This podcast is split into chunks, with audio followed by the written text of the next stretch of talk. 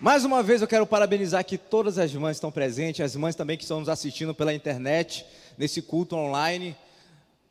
Que Deus proteja, dê muita saúde e paz no coração de cada uma de vocês, em especial a minha mãezona, a pastora Maria, e também a minha querida esposa, Cássia Marcela. Que Deus possa estar também abençoando de forma espetacular a vida de vocês. Amém? Eu quero convidar toda a igreja nesse momento a abrir a sua Bíblia comigo em Eclesiastes, perdão, em 1 Reis, no capítulo 17. Eclesiastes também é um versículo que a gente vai ler aqui, baseado no nosso tema, mas eu queria que você abrisse a Bíblia comigo em 1 Reis, no capítulo 17, a partir do versículo 8. Muito feliz nessa oportunidade de abordar um tema, e durante a semana ficava pensando, meditando e conversando com a minha esposa, e poxa, por que não fazer uma relação legal, baseado nos dias que nós estamos vivendo, baseado na vida do rei Salomão, baseado também na vida, na história do profeta Elias com a viúva de Sarepta. Como não fazer uma relação desse tempo que nós estamos vivendo e à luz da palavra de Deus trazer. E eu quero que você fique antenado, ligado no que a gente vai falar, naquilo que Deus quer falar ao seu coração porque nós não podemos deixar de fora esse momento tão especial que é os Dia das Mães, e também não deixamos, não podemos deixar de falar sobre o momento que nós estamos vivendo. E só lembrando e recordando, esse ano o nosso tema é o vinho novo chegou. O mês é falando sobre finanças. E hoje nós vamos dar o tema da mensagem seguinte: afiando o machado. Diga comigo, afiando o machado. Bom, eu nunca cortei lenha, nunca peguei um machado na mão e nunca tentei fazer isso. Talvez algum de vocês aqui em casa já fizeram isso. Mas uma coisa eu sei, não precisa saber muito, para que você possa ter sucesso cortando aquela lenha, o machado tem que estar o quê? Afiado. Assim como a carne, a, a faca precisa estar afiada para cortar carne, isso nós sabemos. E é necessário também uma certa habilidade, porque senão você vai golpear com muita força, você vai fazer muita força, você vai arrebentar o seu ombro, o seu braço e você não vai ter tanto sucesso. A realidade é que é necessário ter conhecimento, é necessário que você compreenda e saiba lidar com aquele instrumento. E lendo a palavra de Deus, acompanhe comigo aí, em 1 Reis, capítulo 17, versículo 8, a partir do versículo 8. Então veio a palavra do Senhor dizendo: Levanta-te, vai a Sarepta no território de Sidom. Ordenei ali a uma viúva que te sustente. Ela partiu de Sarepta, ele partiu de Sarepta e quando chegou à entrada da cidade estava ali uma viúva apanhando lenha. Ela estava fazendo o quê? Apanhando lenha, ou seja, ela estava trabalhando como de praxe de muitas mães, né? Era uma viúva e até porque trazendo essa questão de, o fato de ser viúva, é, eu imagino assim, a dor maior, a dor maior naquele instante, não era nem tanto pela perda do, do marido, mas pelo que ela teria que passar, pelo que ela teria que carregar pelos próximos anos. Então, de longe você antigamente olhava para uma, uma pessoa que ficou viúva, uma mulher, e pelas vestes delas, a veste de viuvez, já se identificava. O interessante também, quando você vai estudar a fundo isso, você vai ver que a herança não, do falecido não era diretamente destinada à viúva. Era destinado a quem? Era destinado ao filho, e se não tivesse filho, era destinado para o irmão mais próximo. Então, sabendo sim, era dor pela perda do marido, mas maior, pelo que ela teria que passar de agora em diante. Então, ela estava ali, trabalhando como qualquer mãe. Inclusive, parabéns para aquelas mães que estão incansáveis para trazer o sustento para a sua casa. Então, resumindo, esse versículo 10, ela não entregou as pontas. Ela poderia muito bem, ah, já tem pouca coisa, a situação está difícil, eu vou entregar as pontas, mas ela não fez isso. Ela estava ali apanhando alguns gravetos, ela estava trabalhando procurando dar o sustento para sua família, para o seu filho. Versículo 11: Quando ela saiu para buscá-la, ele chamou e lhe disse: Quando ela saiu para buscá-la, ele chamou e lhe disse: Traze-me também um pedaço de pão.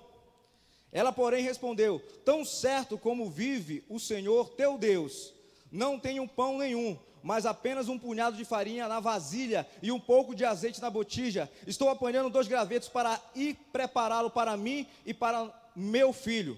Nós comeremos e depois morreremos. Eu me lembro que quando eu ouvi esse texto, ainda quando eu era criança, essa parte do texto me chamou muita atenção. Era a parte que eu parei assim e fiquei triste, com pena, um pouco indignado com a situação. Poxa, vai comer e vai morrer. A realidade é que aquela viúva talvez ainda não sabia a certeza, não tinha convicção plena do Deus de Elias, mas quem estava ali acompanhando Elias era Jeová Jireh, o Deus da provisão, aquele que não nos deixa faltar nada. Então, ajudando, sendo obediente, sendo generosa e sendo realista, são os pontos que nós vamos falar, ela estava contribuindo para que a prosperidade, a bênção alcançasse aquela viúva naqueles dias, que era um dia de seca, eram dias difíceis, era o caos se instalou sobre a nação de Israel. Então vamos continuar lendo. Então, Elias disse, versículo 13: Não temas, vai, faze como disseste, mas primeiro faze para mim um bolo pequeno e traz-o aqui. Depois faz também para ti e para teu filho. Talvez não tinha farinha suficiente, né, para fazer. Talvez ela tenha feito um bolo. Ele pediu pequeno, mas o pequeno era o que tinha e foi dado.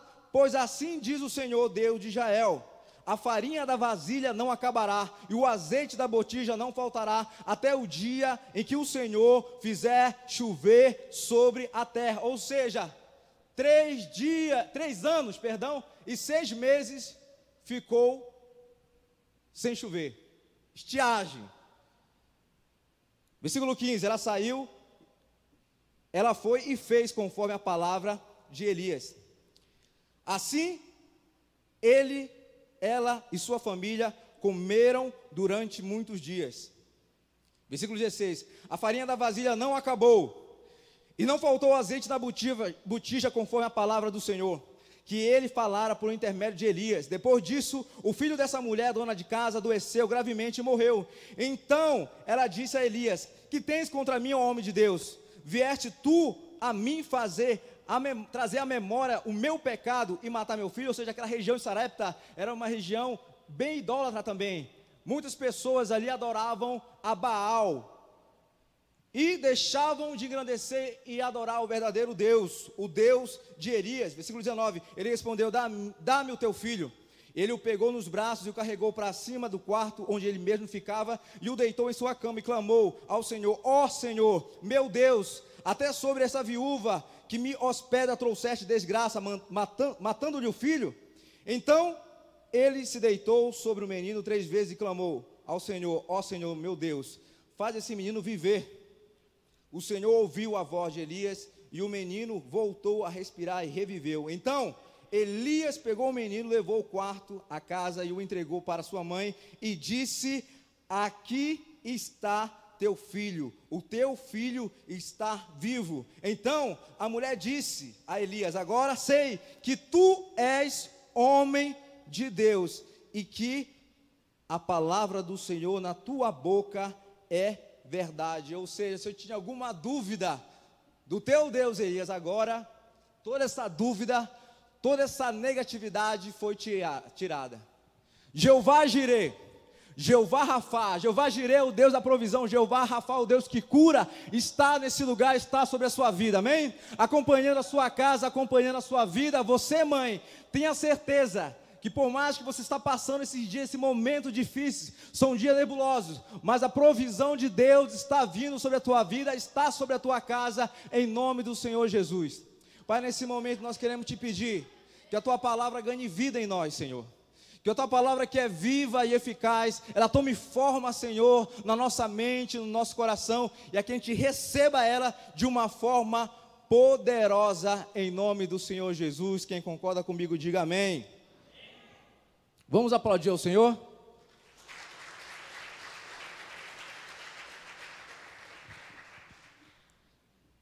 Então, quando você vê essa história, é uma história do momento que durou ali, a seca durou por três anos, inclusive em Lucas, no capítulo 4, versículo 25 e 26, Jesus, ele cita essa história, esse trecho, esse momento aí, dizendo, em Lucas capítulo 4, versículo 25 e 26, em verdade vos digo, havia muitas viúvas em Israel no tempo de Elias, quando o céu se fechou por três anos e seis meses, trazendo uma grande fome por toda aquela terra. Mas Elias não foi enviado a nenhuma delas, senão a viúva de Sarepta em Sidom. Muitas pessoas estavam morrendo de fome, havia muita, muita, muita dificuldade, mas aquela viúva, a viúva, de Sarepta, ela foi grandemente abençoada em receber ali o profeta Elias. E o tema afiando o machado, eu sei que se você pegar a, a, sua Bíblia e na sua casa depois ler Primeira Reis completo, você vai tirar muitas, muitas, muitas gotas de sabedoria, inclusive dessa história, que a gente pode relacionar a condição de mãe, a condição de mulher, a situação que estavam passando naquele momento, mas eu tirei três pontos para trazer nessa noite, que com certeza vai edificar a sua vida e vai fazer relação entre o amor de mãe, a obediência de uma mãe a Deus, uma mulher temente, que, que na verdade que acreditou no, no Deus de Elias e trouxe a provisão sobre a sua casa, e também crendo que dias melhores estão por vir na nossa vida. Eclesiastes no capítulo 10, versículo 10, acompanhe comigo. Se o machado está cego e sua lâmina não foi afiada, é preciso golpear com mais força agir com sabedoria, ou seja, saber fazer, ter o conhecimento, pedir a direção de Deus, ser sábio, ser prudente, assegura o sucesso. Diga comigo, ser sábio, ter sabedoria, assegura o sucesso. Que sucesso? Sucesso financeiro, sucesso profissional, su sucesso intelectual, sucesso espiritual, sucesso familiar Quantos querem ter sucesso em todas as áreas da sua vida? Porque o nosso Deus, ele é um Deus completo. Estavam servindo a Baal, que era um Deus pela metade, feito por mão de homens. Mas ali tinha um Deus presente, um Deus onisciente, onipotente, onipresente, o Deus de Elias, o Deus verdadeiro. Como eu já falei aqui, Jeová Jireh, Jeová Rafá. E ele estava ali. E é importante demais, à luz da palavra de Deus, nós guardarmos, inclusive, quando eu li, eu estava meditando isso, conversando com meu pai a respeito disso, vieram coisas ao meu coração, à mente, eu cheguei a anotar, porque aqui quero fazer uma pequena introdução. No texto de 1 Reis, versículo 17, podemos observar, em meio a um cenário de fome, mortes, incertezas, uma mulher, mãe, uma viúva, que decidiu obedecer ao Deus de Elias, e mesmo em meio à crise, ela prosperou, diga comigo, prosperou. Porque existe a diferença da riqueza, da pessoa que é rica e da pessoa que é próspera. Se a pessoa for rica, ela entender sobre esse cuidado de Deus, sobre essa generosidade de Deus e também praticar isso, ela será uma pessoa próspera, ela será uma pessoa bem-sucedida, porque a riqueza tem falado sobre quantidade, sobre acúmulo, e já a prosperidade fala sobre as bem-aventuranças. Talvez você não tenha grande quantidade, mas o que você tem nunca lhe falta, e Deus vai suprindo as tuas necessidades, e Deus vai te honrando, te trazendo felicidade para você, para sua casa, baseado na sua fé e baseado também na sua obediência. Amém? Então ela decidiu obedecer ao Deus de ele mesmo. A crise ela prosperou e provou da felicidade, da fidelidade de um Deus completo. Salva, que cura, que ressuscita os mortos e traz existência as coisas que ainda não existem, como está lá em Romanos, capítulo 4, versículo 17. Então, a realidade é que muitas pessoas buscam riqueza.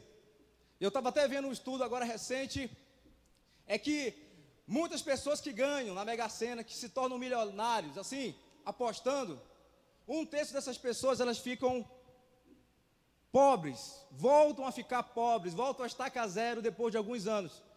Porque tinham muito poder, tinham muito dinheiro na mão, mas não tinham o que? Sabedoria, não aprenderam a lidar com tudo isso, e tudo isso foi-se muito rápido. Então é necessário que você entenda que tempo é precioso, o tempo tem sim o seu valor, e que você não compra as coisas com dinheiro, é importante que você entenda, você compra as coisas com o seu tempo de vida. Então, nós, à luz da palavra de Deus, desses ensinamentos aqui, nós queremos lembrar você, ensinar você a você dar valor ao seu tempo de vida. E três pontos aqui que vão deixar você ligado, antenados aí. Primeiro, o que, que nós podemos tirar desse texto baseado em 1 Reis, é, capítulo 17, o versículo 12. Essa viúva, essa mulher, essa mãe, ela foi realista, diga comigo, realista. É isso, ela expõe a sua situação atual, sem mentiras, sem medo.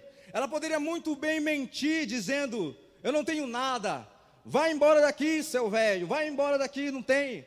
Já não basta a minha viuvez, o sofrimento que eu tenho desde a perda do meu marido.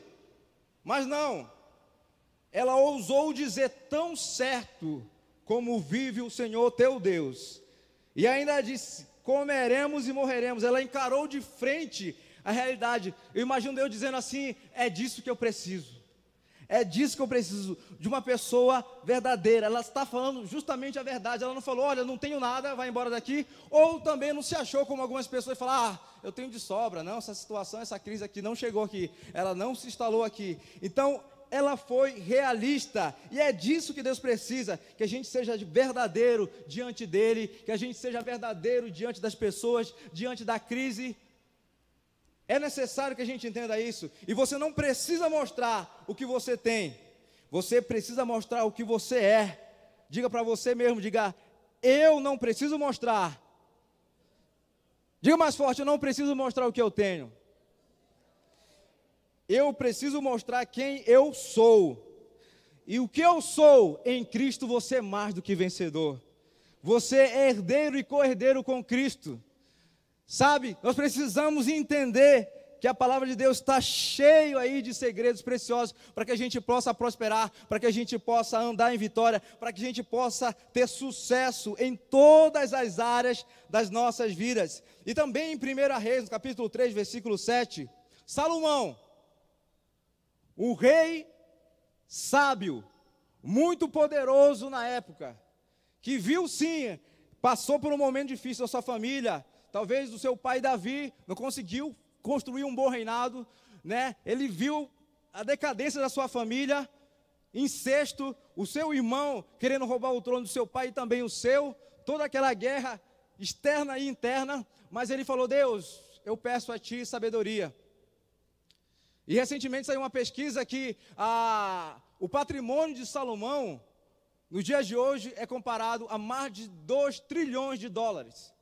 Um homem que pediu sabedoria, porque Deus, se eu tiver sabedoria, eu vou aprender a lidar com a minha vida, também ajudar a minha família, ajudar a cuidar desse reinado, a tudo que o Senhor me der, eu vou cuidar ele pediu sabedoria para enfrentar aqueles dias que era difícil. E ele também foi realista, porque em 1 Reis, capítulo 3, versículo 7, ele falou: Sou jovem, Senhor. Na sua oração, ele encarou de frente a situação e falou: Eu sou jovem e não sei governar. E olha só quem Salomão se tornou. E o segundo ponto aqui é obediente. Nós podemos aprender sobre obediência também nessa história de 1 Reis, versículo capítulo 17. A fé daquela viúva no Deus de Elias produziu uma obediência imediata e absurda aos olhos humanos. E ainda mais com base na crise que Israel estava passando. Mas sabemos que a fé, o que ela faz? Ela produz ainda mais perseverança. Assim como em Tiago aqui, Tiago no capítulo 1, versículo, a partir do versículo 4. 2. Meus irmãos, sintam-se felizes quando passarem por todo tipo de aflições, pois vocês sabem que quando a sua fé vence essas provações, ela produz perseverança. Que essa perseverança seja perfeita, seja completa em algumas traduções, a fim de que vocês sejam maduros e corretos, não nos faltando, não falhando em absolutamente nada. Então, pedir sabedoria, obediência ao Senhor, ter fé, anda junto. Então a fé daquela viúva produziu isso, produziu essa perseverança. Então Deus não precisa de muito para operar o milagre que ele precisa na sua vida. Ele precisa da sua obediência, amém? Será que é pedir muito? Será que é pedir muito obediência ao Senhor, obediência à palavra do Senhor? Existem muitas mães que por muitos e muitos anos têm se mantido fiéis, obedientes ao Senhor. Ei, bonitão, quero lembrar vocês aí, filhos, filhas, maridos, Talvez não tenha faltado nada na sua casa, talvez não tenha faltado nada na sua vida, talvez agora você esteja se formando naquela faculdade que você sonhou, talvez você hoje tenha adquirido muitas coisas, sabe por quê? Talvez você olhe para você, ah, por causa do meu conhecimento, por causa da minha força, do meu trabalho, da minha inteligência, mas você ainda não entendeu, talvez, que existe na sua casa uma mãe que paga o preço, que ela, olha, ela não fez nenhuma faculdade de economia, ela não fez nenhuma faculdade de contabilidade, ela não fez nenhuma faculdade de administração, mas ela está ali tendo fé, sendo obediência ao Senhor e falando: Deus, não deixa faltar nada sobre a vida do meu filho, da minha filha, do meu esposo, da proteção, supre todas as necessidades. E Deus tem ouvido aquela oração daquela mãe ali no quarto, talvez aquela, aquela oração silenciosa, e Deus está sendo fiel com você. Deixa eu te lembrar isso. Talvez isso tenha passado despercebido durante todos esses anos. Por isso a importância de nós honrarmos as nossas mães a importante a gente entregar a ela o melhor. O melhor. Esse mês é o mês das mães, certo? Quando nós vamos presentear a mãe, muitos filhos aí, principalmente solteiros, falam, poxa, vou dar um presente, vou dar uma lembrança à minha mãe. Eu vou comprar um chaveiro, vou comprar, sabe, aquele brinco ali, eu vou ali comprar alguma coisa. Eu vou só escrever uma cartinha, eu vou dar. Ah, não tenho muitas condições, mas eu vou fazer isso aqui. Pega lá no dia das mães. Hoje, esse mês, hoje é dia 10, não é isso? O dia das mães. Só que dia 12 do mês que vem é dia de quem? Estão lembrados aí? Junho é o mês dos namorados. Então o movimento, o movimento começa a ficar mais avançado, né? E aí, aquele filho, aquele filho, aquela filha que não tinha dinheiro para dar um presente, uma lembrança boa, poxa, eu queria te dar mais, papai e mamãe, mas eu não posso agora. No mês seguinte, ele se torna milionário. E aí estoura o cartão de crédito comprando aquele presentão para sua namorada, para o seu namorado. Talvez tenha faltado honra, tenha faltado sabedoria na sua vida. Para você entender quem vem primeiro, quem merece ser homenageado primeiro, quem merece o melhor na sua vida, enquanto você ainda não se casou. Como estão me entendendo aí? Essa é a realidade. Faça isso que você vai prosperar. Eu não conheço nenhum filho que honra o seu pai, não somente abraçando e beijando, mas também com seus bens, procurando dar o suprimento a eles que seja não seja próspero, que viva uma vida miserável. Não. Todos eles a bênção do Senhor alcança. Conheço pessoas. Eu fico muito feliz, teve um jovem que chegou é, compartilhou comigo um seu sonho, um seu projeto recentemente, falou: Eu quero construir uma casa para minha mãe. Gente, vocês não têm noção da nuvem de bênção, de prosperidade que começou a se juntar sobre a vida dessa pessoa. Quando ele decidiu, eu quero construir, eu estou me esforçando, estou pedindo auxílio porque eu quero construir uma casa para minha mãe. Nesse mês, nesse momento que nós estamos passando, onde muitas pessoas que querem reter, querem guardar a farinha, querem guardar o arroz. Tem muitas pessoas que querem acumular, porque na cabeça dessas pessoas, essa pandemia, esse vírus nunca vai passar. E ela fica ali com medo, amedrontada, se cobre, né? Porque o momento é difícil. Existem muitos filhos que têm pensado diferente. Não, eu vou honrar, eu vou ser generoso. E em nenhum momento foi possível, mas Deus vai suprir agora, nesse momento que aparentemente está tudo difícil. Eu sendo fiel. Se o momento é difícil e a semente é lançada, a colheita será tremenda, porque você semeou, você honrou num período bem difícil. Porque você dizimar, ofertar, é, dar, quando tudo está bem, quando está transbordando, para cima, para baixo, é uma beleza. Mas quando tudo começa a ficar difícil, assim como fez essa viúva, viúva, ela foi realista, ela foi obediente, falou: Poxa, eu tenho pouco, mas é um momento, ao invés de eu reter, vamos compartilhar. Comeremos e morreremos, mas vamos confiar no Deus de Elias. Quantos estão me entendendo aqui? Glória a Deus. Então, eu quero te lembrar a respeito disso, mas vamos pular aqui e vamos para o terceiro e último ponto, mas não menos importante. Ela foi generosa, diga comigo, generosa. Eu creio em um povo, em uma juventude, em uma igreja que nesses dias tem sido um povo, uma igreja de um coração muito generoso. Ela foi boa no dia mal. Ela estava afiando o seu machado para dias difíceis. Em Provérbios 11, 25, 26 diz o seguinte: guarda esse versículo para você. A alma generosa prosperará, e o que regar também será regado. Mais uma vez, a alma generosa prosperará. E uma tradução fala engordará, né? Mas se for para engordar você, diz que está amarrado. Não, prosperará. E aquele que rega também será regado.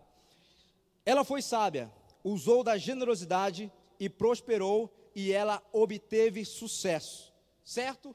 O amor está em ação.